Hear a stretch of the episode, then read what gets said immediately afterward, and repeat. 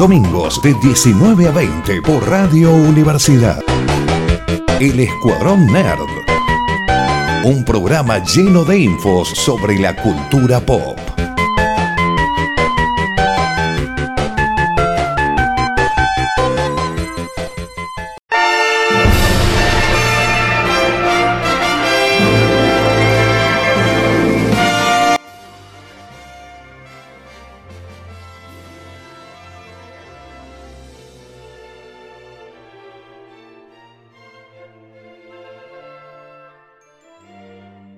Un nuevo programa del Escuadronera acá por Radio Universidad en el 94.7, donde lo vamos a estar acompañando con una horita de noticias del mundo nerd, cine, serie, película y videojuegos, o tal vez no. Mi nombre es Emiliano y me acompaña el señor Martín López. ¿Cómo anda? ¿Qué tal? ¿Todo bien? Hola, ¿cómo están? Bien, bien, ¿Todo bien.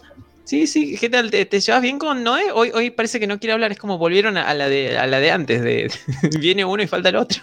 ¿Siguen siendo la misma persona? Seguimos, seguimos. Estamos como, como She-Hulk. Como She-Hulk. Ah, mira, uno es el lado enojado del otro. ¿Cuál, cuál, es, ¿Cuál es el lado contento? Perdón. Ninguno. Estamos esperando conocerlo. En realidad seguimos como, como Moon Knight. Tenemos así como varias. Ese está mejor, sí. Sí, sí, sí. Pero bueno, hay así como superhéroes que, que al toque dicen quiénes son, ¿viste? Y, o sea, como yo soy Iron Man, chao. Cierto, sí.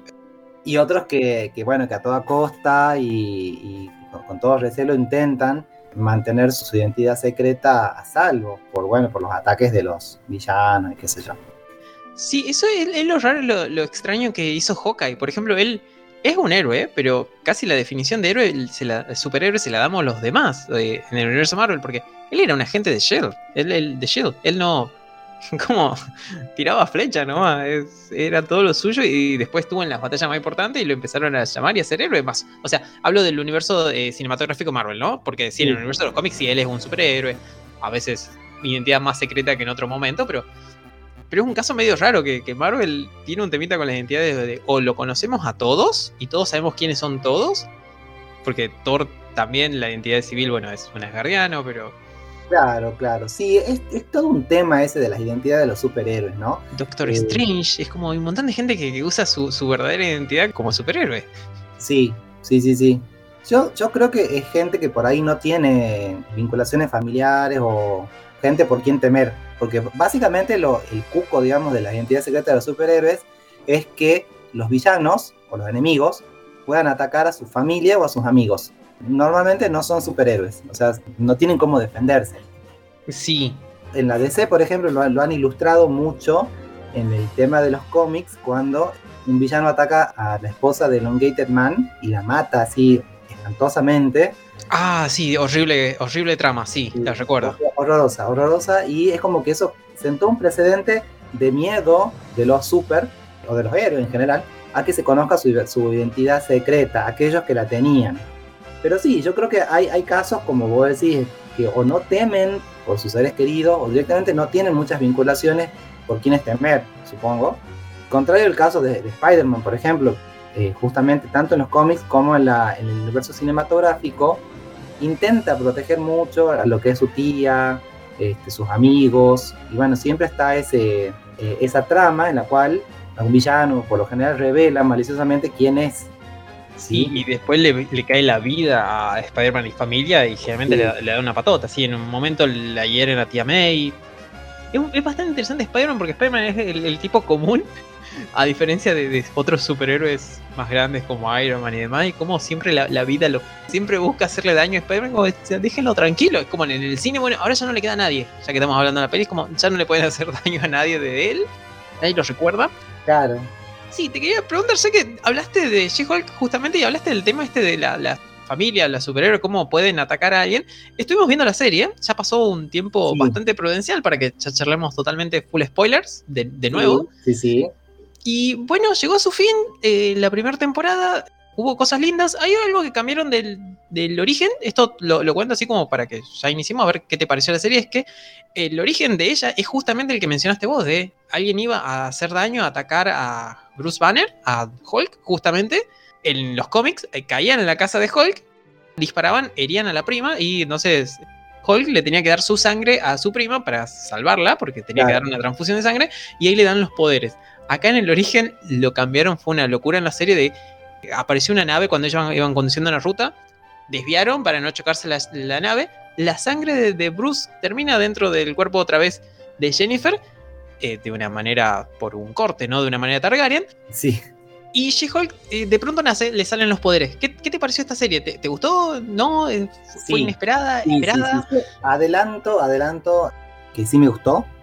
La vi, la terminé de ver no hace mucho, o sea que la vi pausadamente. Es una serie distinta de lo que nos viene acostumbrando el, el universo Marvel, tanto en las películas como en las series, en sus series. Es novedosa en el sentido de que es este, prácticamente una comedia o sea, algo que no veníamos viendo mm, de esa manera. Quizás en los Avengers un poco sí. Veíamos estos giros, estos este, comic relief cada tanto. Pero la particularidad de, de, She-Hulk, de Hulka, como me gusta llamarla como en los cómics españoles, es que ella rompe la, cuarta pared.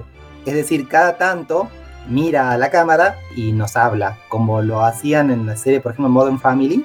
Sí. Eh, es un estilo distinto de, ficción en la cual el protagonista cada tanto se dirige al, espectador y le habla.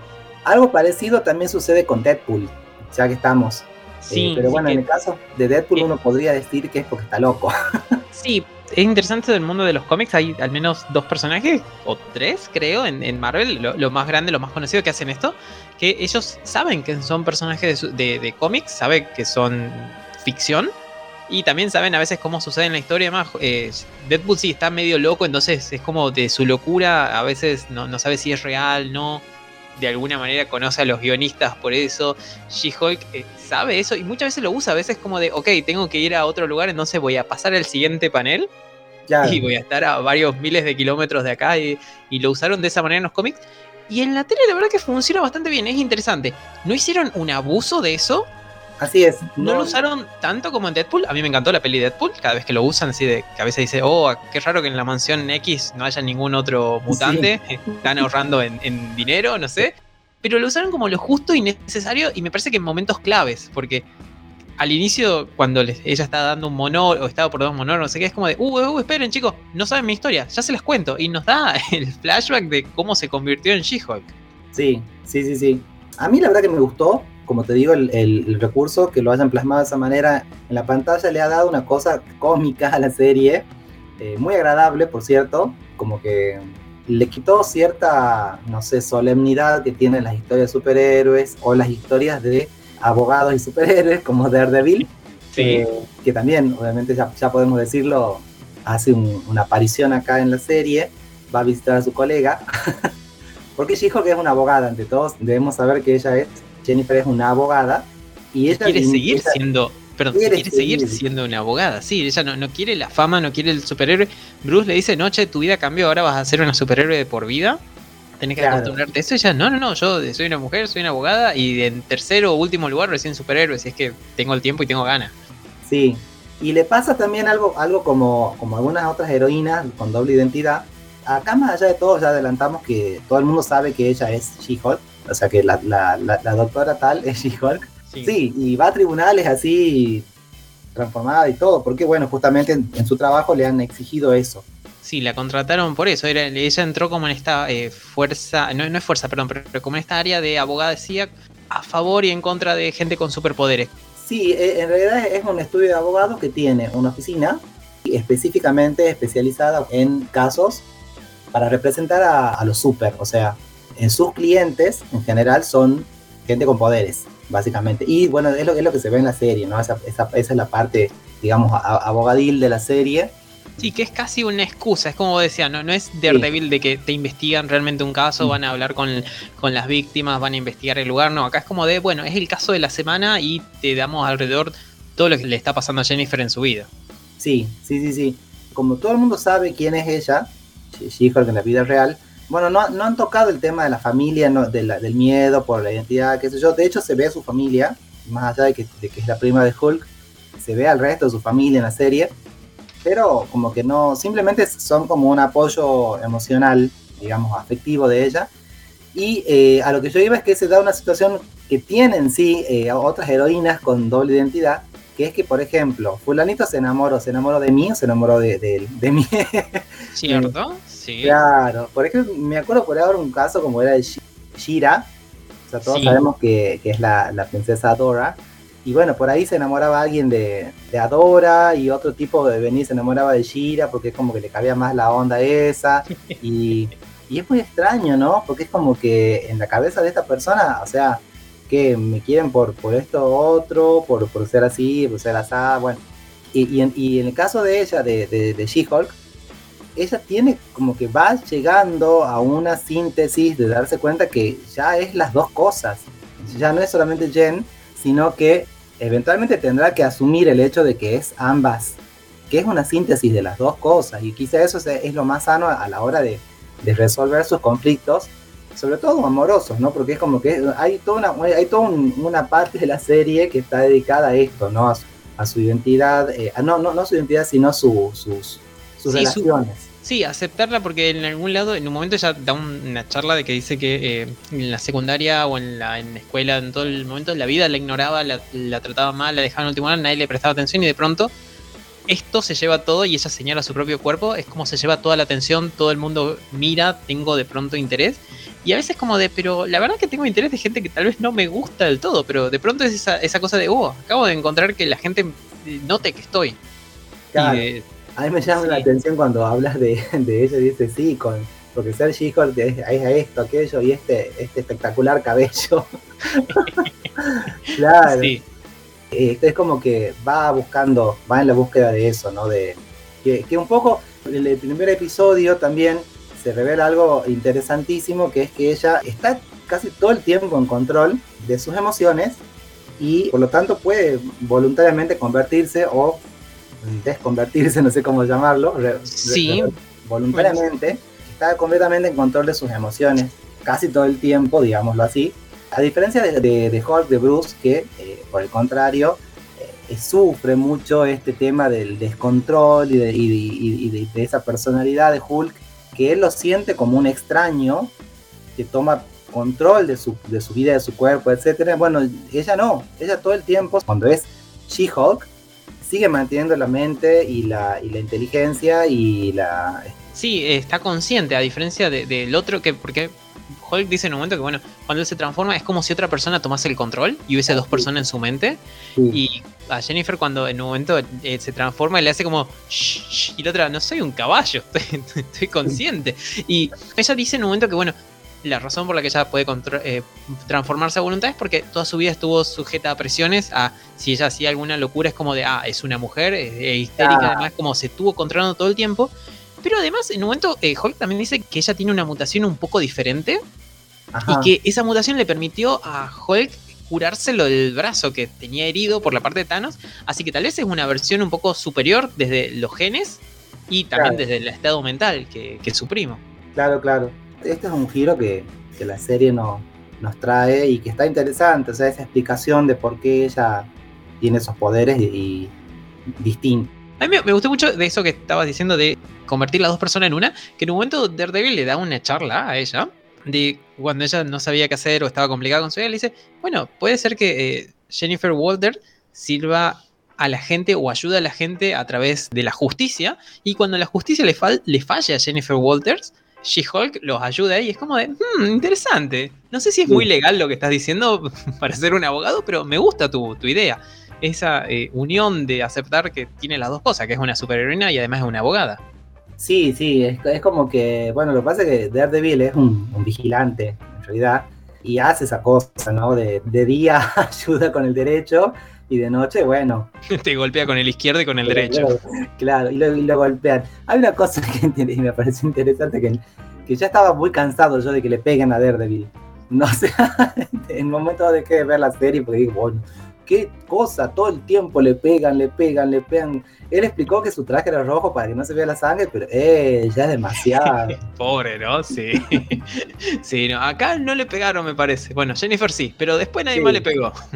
Sí, sí, sí.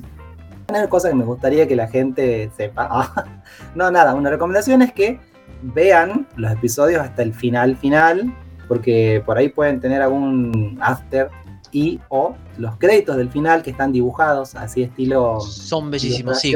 Como Son ilustración de, juicio, pero además es como el arte conceptual y te continúan un poco la historia de, de lo que Sí. pasaba en el episodio.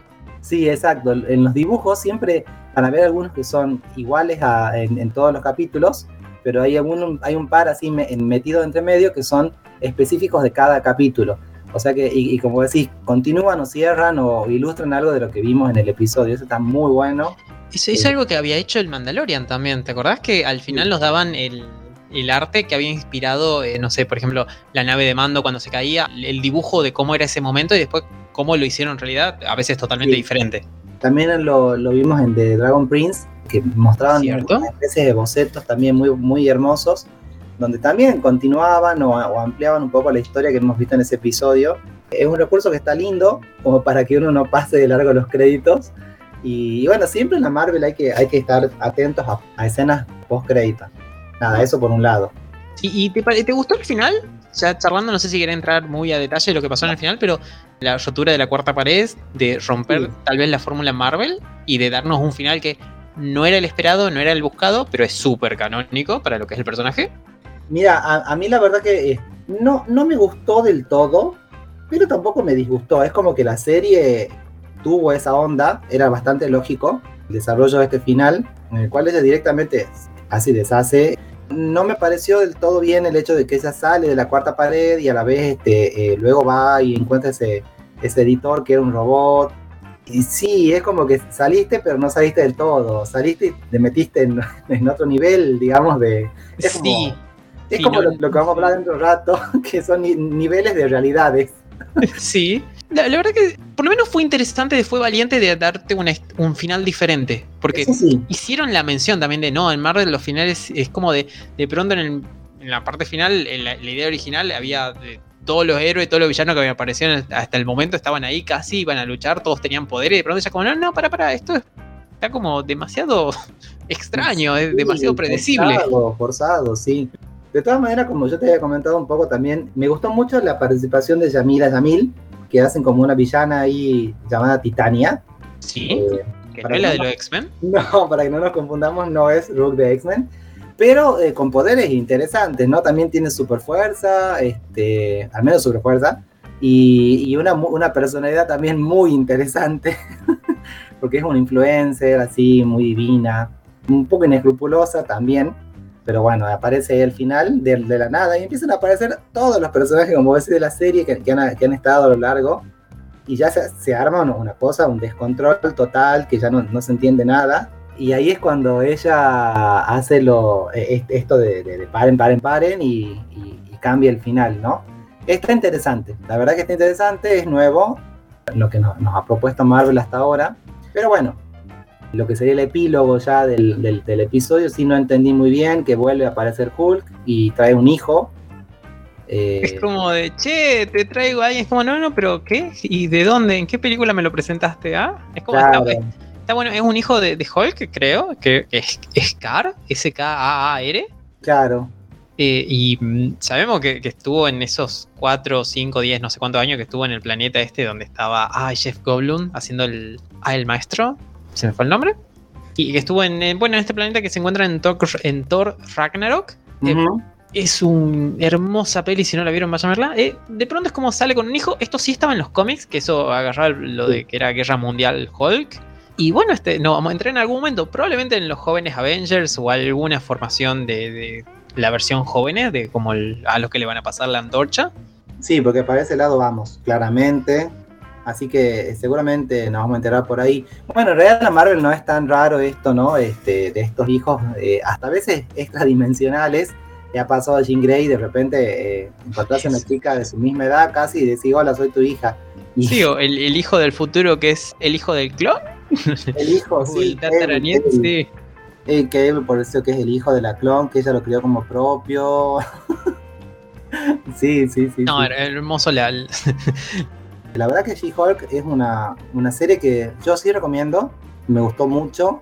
Son capítulos que se dejan ver, son capítulos que podés verlo sin necesidad de estar así con los, con los cinco sentidos pelados, lo podés ver mientras comes, lo podés ver a la tarde, a la noche. Son bastante entretenidos y cómicos. Y bueno, seguramente como, como nos tiene acostumbrado Marvel, de alguna manera van a, engarzarse en, el universo Marvel y a servirnos como de, pie para lo que viene. Entonces, este, eventualmente, si son, si son como nosotros que quieren haber visto todo lo previo, cuando salga la próxima película van a querer haber visto también She-Hulk para entender cosas o, para, o simplemente para haber visto la, los fundamentos anteriores, los antecedentes. Probablemente en el próximo Deadpool también haya, alguna mención de alguien rompió la cuerda pared antes que yo acá o algo de eso. Claro, una cosa por el estilo. En Daredevil del 2024 creo que estaba anunciado que se estaba hablando que She-Hulk estaría ahí. Porque es la abogada, pero también estaría Echo. Es como estaría un montón de gente de, la otra serie, todos estos personajes, entre comillas, clase B. Es como estarían con Daredevil. Claro, porque también de alguna manera se han vinculado en el, llamémosle, subuniverso, que sería la parte de Hell's Kitchen, la lucha o, la alianza con de Kingpin. Entonces como que, como que están, están más relacionados ya que con quizá otros. Ay, bueno, hay una cosa que me pareció que yo ahí me paré y amé y por esto superé todo, que cuando ella le dice a esta especie de, inteligencia artificial de la Marvel que, quería, que quería que ponga los X-Men. sí, sí, la verdad que sí. Sí, sí, te queremos, te queremos, Jennifer. sí, lástima que Kevin dijo que no. Ay, no, no, bueno, no importa. El hecho de que ella lo haya dicho y haya mirado a la cámara es como decir, Marvel sabe que lo queremos. Sí, sí, lo, saben y es una charla que viene hace tiempo y todavía no está anunciado nada. Todavía quedan como 5 o 6 películas vacías entre el 2025 y 26, así que esperamos que sea una de esas. Eh, Cuatro Fantásticos ya está anunciada. Marvel es así, lamentablemente, no solamente en la, parte de universo cinemático, sino que en, la parte de los cómics también es así. Hay épocas que los, ejecutivos como que se les pone una, una cosa muy obstinada y necia de no escuchar a los fans o, mejor dicho, escucharlos, decirle que los han escuchado y burlarse en su cara. Me ha pasado a mí como fan de Marvel y eso ha generado que yo deje de, consumir productos eh, Marvel, cómics, etcétera, etcétera, por más de 10 años. Así que... Sí. Y bueno, quiero creer que como yo, habrán otros locos en el mundo que también lo han hecho, porque verdaderamente a veces es como que las empresas no son respetuosas con, con los fans. y muchas veces los fans tampoco lo son Así que es una cosa medio mutua. Sí, bueno, hay que esperar a ver qué pasa. Estaba anunciado un Wolverine que volvía, un Deadpool sumándose, ya con peli oficial y fecha para el 2024. Así que nos queda esperar a ver si es la primera aparición de los X-Men y se continúa o solo va a ser una aparición cameo y despedida de Hugh Jackman. Claro. Sí, pero bueno, podemos pasar a un tema un poquito más triste, Martín. Sí, porque hablando de, esta She-Hulk que atraviesa la cuarta pared, pero que en realidad no, no llega a este mundo, porque sigue en, un mundo de, ficción y de como en otro nivel de esa ficción. en otra capa sí, de abstracción, así que no, está acá, pero es, casi, se parece, pero no. Sí, mm, que me hizo acordar mucho a algo que fue Westworld. Y digo fue porque lamentablemente han anunciado que han cancelado la serie. Sí, la semana pasada eh, recibimos esa triste noticia de que se canceló Westworld antes de su quinta temporada, ya estaba terminada la cuarta, ya, ya estaban haciéndose o terminándose de hacer los guiones y ya estaba anunciado en qué momento se iba a empezar a grabar la quinta. Y de pronto es como se canceló, dijeron no, no va a haber quinta, este fue el final de Westworld, lo lamentamos. Es horrible, es una noticia más que se suma a esto de cancelaciones que está haciendo la, la gente de Discovery, que son los eh, dueños de Warner, HBO eh, y 10 más. Entiendo que la crisis económica es fuerte, no solamente en nuestro país, donde, ya estamos casi acostumbrados, tristemente, pero también a nivel mundial, que es una cosa que a veces a, nosotros no, nos cuesta entender, que muchas veces las crisis son mundiales. Bueno, el resultado obviamente es que las empresas empiezan a, a hacer recortes, lamentablemente, y sí. es verdad que la, quizá la última, las dos últimas, las tres últimas, no sé, temporadas. de las cuatro, las tres últimas tal vez eran flojitas. la, última estuvo bien. La, segunda y la tercera eran extrañas, si queremos. La tercera me parece que ha sido la más complicada de todas. La tercera fue la más complicada de todas, sí, es verdad. Porque la primera y la segunda, dentro de todo, que estábamos todavía en los parques, se empezaba como a abrir esta, este juego eh, Westworld es una serie que el planteo ya lo hemos contado alguna vez, pero hacemos un rapidísimo así reconto. Es una serie que, transcurre en unos parques de diversiones tipo Disney, en el cual la gente paga mucho dinero para ir a, estar inmerso en una realidad distinta, pero muchas veces este, dan rienda suelta a sus más bajos instintos, instintos. ¿Y qué pasa? La, la, mayoría del personal de estos parques son androides, entonces ellos pueden matarlos, violarlos, qué sé yo. Y también puedes eh, hacer las misiones, que, porque hay como narrativas de historia que vos podés ir siguiendo de, oh, el sheriff se perdió, hay que ir a buscarlo. Es como, bueno, vos vas, jugás, que es como si fuese NPC, como si fuese un videojuego, jugás con las cosas así, vas encontrando la pista y los vas encontrando, o, rompes esa historia totalmente, y en vez de, traerlo vivo, decís, no, se murió, y como los androides te, pueden seguir la narrativa, es, bastante interesante el concepto y la idea. Interesante, hasta ahí es lo que sería lo que es el parque Eventualmente en la segunda temporada descubrimos que no solamente eh, Westworld porque es un parque como del, oeste, lejano oeste, pero en la segunda descubrimos que hay como otros parques paralelos que tenés la antigua, el antiguo Japón, o tenés otras, otros ambientes, otros escenarios, donde la gente evidentemente puede elegir a, qué parque se va a dirigir. También como Disney, donde tenés varios parques así. la verdad que sí, sí, es el creador de, de Jurassic Park, la idea es de este parque. También había unas cosas de dragones y de otras series, de, porque es justamente de HBO el contenido. Aparecieron en un momento Drogón. Estaba ahí también. Sí, pero en la segunda temporada nos damos cuenta de que la idea principal de, no es que ganan dinero con el parque, sino que el parque es como una pantalla. Sí, una pantalla, pero a la vez un campo de experimento para. Y entra la charla de eh, la tecnología, eh, la, inteligencia artificial, ¿es vida o no? Porque los androides eventualmente, eh, sobre todo aquellos que son muy abusados en su vida, empiezan a cobrar como, como conciencia de lo que les pasa, a, tener una identidad, a tener un pensamiento propio y a, bueno, obviamente a rebelarse contra estos abusos. Entonces este, se genera una rebelión, se genera literalmente una rebelión en la cual hay mucha sangre de por medio, hay mucha... Mucho aceite también, porque hay un montón de, de, androides que van muriendo. Por esos líquidos que le salen a los androides bueno, vamos aprendiendo cada vez más del funcionamiento de todo lo que es el parque, los androides, la serie, la psiquis, los creadores, qué sé yo. Y eventualmente, yo creo que, mm, sin lugar a dudas, la protagonista, que es Dolores, sí. sale de este lugar, sale de los confines del parque, no solo ella, sino otros más, pero eh, principalmente, hacia una ciudad humana en la cual ella empieza a mm, tener otra, su propia agenda y bueno, ahí ya, ya estamos ya hablando un poco de la segunda temporada, que ya incluye mucho más de lo que es, este, así como ellos los controlaban los dueños de los parques, a los androides, bueno, se dan cuenta que los seres humanos también están siendo controlados sus vidas por gente. Entonces, por, gente, por androides, pero a la vez de androides tratan de controlar a los humanos. Después hay un momento, un flashback, un, perdón, al revés, un flash forward, que es hacia el futuro, de que en un momento la humanidad se extingue y no sabemos bien cuándo, Claro. Y, son un montón de preguntas que en la segunda y tercera temporada cada vez fueron abriendo más preguntas y recién en la cuarta empezaron a contestar algunas. Sí, y, la, y finalmente eh, quedamos así como que después de, haber hecho todo un camino de, varias temporadas y, de mucho tiempo fuera de los parques, era como que iban a volver al, al origen. algo así quedó Sí, como iban a ser una, el final de la última temporada es casi como podés iniciar la primera temporada de nuevo. Es porque dan un círculo de vamos a volver al parque, vamos a volver a la prueba original de ver si la humanidad o la vida, esto de los androides, los robots, merecen ser salvados o no. No me enojaba del todo si era el final ideado, porque bueno, te da una idea de, ok, vamos a hacer una nueva prueba y vaya a ver lo que pasa.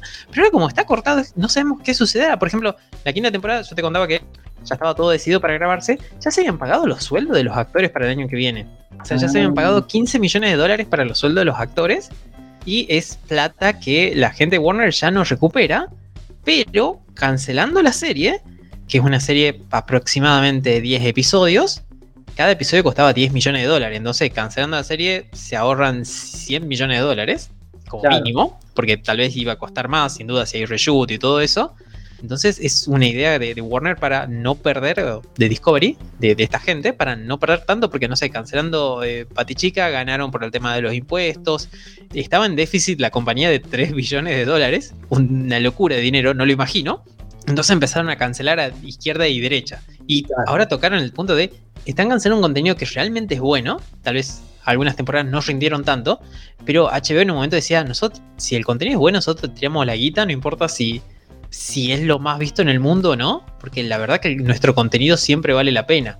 Y ahora dijeron, noche, vamos a ir por lo que realmente nos permita seguir viviendo, aparentemente. Sí, sí. Así que lamentablemente no tendremos, al menos en el, en el panorama futuro, no se ve la continuidad de Westworld. Digo lamentablemente porque me había encariñado yo con personajes como Dolores, Maeve, no así con, con otros personajes como el, rubio que ni siquiera me, me, preocupé en aprender el nombre. Ay, me mataste, este, sí. Como Teddy también, Teddy, a mí Teddy me caía bien. Sí, lo quería Teddy, es verdad. Sí, sí, Tommy, no, nunca me acordaba el nombre, pero sí, sí lo quería. También hacía Clementine, sí. en, el momento dado asistente de Maeve, luego convertida en villana eh, de sangre fría. y, y, bueno, tenía villanos muy detestables como William. Eh, gran villano William, sí. Hizo que lo diemos de principio a fin hasta su última aparición. Sí, pero, pero a veces encima te decía, sentías que estabas un poco del lado de él porque en un momento era como el único humano metido en eso y es de, tenés la, rienda libre para hacer todo lo que podrías haber llegado a haber sido en tu vida. Claro. Como de, hmm, interesante. Después como de, ay Dios, qué mala persona. sí, sí, sí. Así que bueno, por, lo, pronto no sabremos, será cuestión de que en una de esas, si tenemos un poco de suerte, se, se, se expanda el universo, continúe a través de otras vías como los cómics, los libros, vaya a ver. O de última, que te la corten, en vez de ser 10 episodios, te hagan 4, 5, te hagan un final digno como fue Sensei, que sí, tanta gente protestando, Netflix dijo, bueno, ¿sabes que te voy a dar guita? cierren la historia, déjeme de molestar, nos vemos. Claro. O por eso, en una vez tengamos suerte y de acá un par de, años o, menos, tengamos un final como Inuyasha, por ejemplo. ¿Te acordás de Inuyasha también que cortó? Dijeron, bueno, si quieren saber cómo sigue, vean el manga. Y eventualmente salió la temporada final le hicieron, la, animaron. Así que bueno, ah, yo. Sí. No tenemos suerte y, tenemos ese final esperado y, merecido de, Westworld. Lo que sí tenemos es de los creadores de Westworld. que, que no vamos a decir que tomaron el, el barco antes que se en el que estaba viajando antes, pero. Sí, tomaron el barco y, y, se llevaron un poco más que el barco, ¿no? Se llevaron muchas ideas, creo, de la serie a esta nueva serie que se ha estrenado no hace mucho, que se llama Ah, perdón, eh, lo digo yo. Sí, de, de periferial, de peripheral. No sé cómo llamarlo en inglés. En español la llamaron la periferia, o lo periférico, lo que está alrededor de. Que es una nueva serie de ciencia ficción que está. Eh, sale por Amazon Prime, por esta misma que está la del Señor de los Anillos.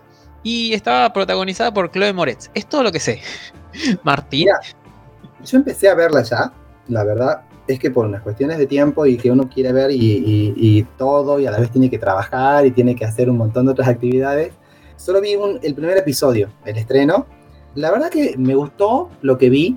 Me parece que está en, esta cuestión de las realidades y de los tiempos y de, y de no decirte de una todo lineal, sino como que todo puede ser que lo que estamos viendo no sea la realidad, puede ser que sea un juego, puede ser que sea una realidad virtual, que lo que pasó antes no sea lo que pasó antes, sino que pasó después.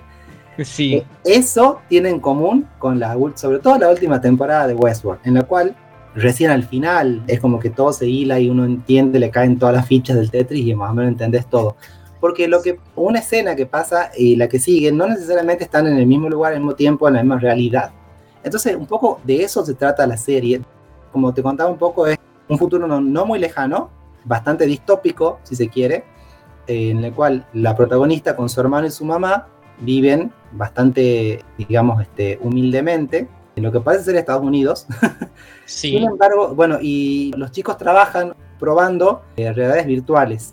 Cumplen misiones, en la medida que ellos hacen esto reciben dinero. La habías comparado en un momento como si fuese Ready Player One, pero menos bonito.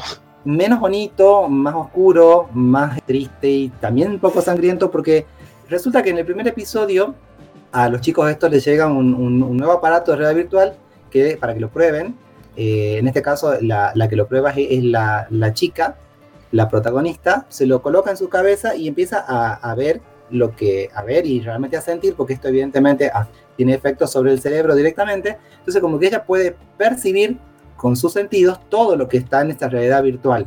Y una voz le propone una misión que tiene que cumplir, va, la cumple, es como una cosa medio de espionaje, inclusive eh, de secuestrar a alguien, bueno sale copada, le pagan, un, le pagan más dinero de lo que normalmente les pagaban.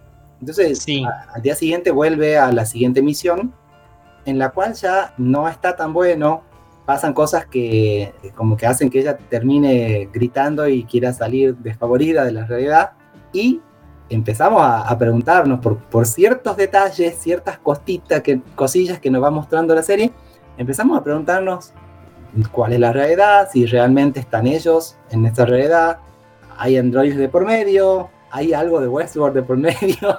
Sí, no, es, hermoso. Sabemos que, eh, por lo eh, contando, no se van a cruzar nunca los universos, de por lo menos Westworld y demás, no vamos a ver una clara referencia o, ah, están relacionados porque son, están inspirados en dos horas totalmente diferentes. Westworld está eh, inspirado por la peli del mismo nombre, creada por Michael Crichton, que es el creador de Jurassic Park, y de Peripheral, o la periferia, a partir de ahora, estaba inspirado en un libro del mismo nombre de eh, William Gibson, que es el creador, el escritor de Neuromancer, que es uno de los libros que inspiró a, Matrix, de la hermana Wachowski, de esta idea de que haya eh, realidades virtuales donde la gente puede entrar, de que hay eh, inteligencias artificiales, todo esto es como de, otra saga totalmente diferente, pero que va a tener muchísimas referencias, asumo, porque es parte de la misma gente que está involucrada en esto.